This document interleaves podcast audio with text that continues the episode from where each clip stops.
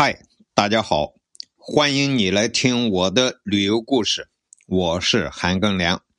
这一期我们讲一讲葡萄牙的亨利王子。亨利王子出生于一三九四年三月四日，卒于一四六零年十一月十三日。他的全名叫唐阿方索恩里克。所以有人叫他亨利王子，也有人称他为恩里克王子。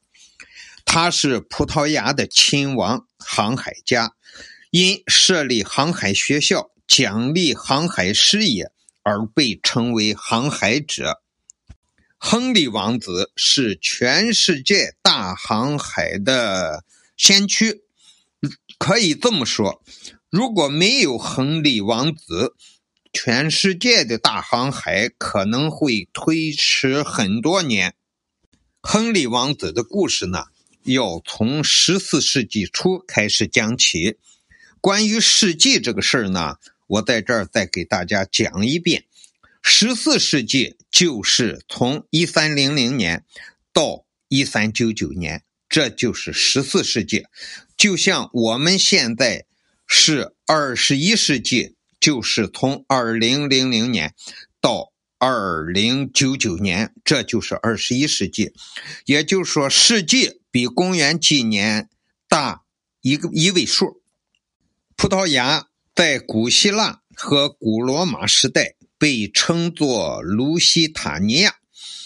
公元十四世纪初，在迪尼斯国王统治的时期。葡萄牙开始了海外扩张，到了十五世纪中叶，随着航海技术的日益成熟，葡萄牙就出现了这位航海家亨利。亨利王子呢，是葡萄牙国王若奥一世的三王子。据说他诞生的时候，星象预示他必将进行伟大。而高贵的征伐，更为重要的是，他必将发现他人无法看到的神秘的东西。亨利王子从小学习战略和战术、外交艺术、国家管理、古代和现代的知识，而且博览群书。作为王子，亨利向往历险。战斗的生活，同时他又是一个虔诚的基督徒。在他看来，对摩尔人进攻，到未知的地域探索，并把基督教带到那里，是一个基督徒的职责。亨利王子终身未娶，他性格严谨而坚定，生活朴实。一四一五年，亨利王子亲任统帅突袭休达。我简单讲一讲休达。休达就是在葡萄牙对岸这个非洲这边它是摩洛哥最北边的一个尖角。这个休达与地中海对岸。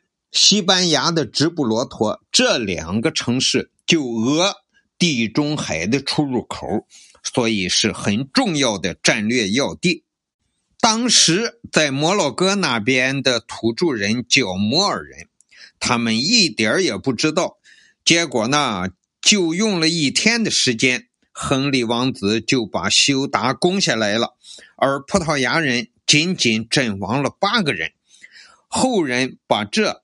看作是葡萄牙人，也是欧洲人向外扩张的开端。一四一七年，摩尔人的军队包围了休达，亨利王子又率领援兵来到休达，并在那里度过了三个月。这是改变世界历史的三个月。在这三个月里，亨利从战俘和商人口中了解到。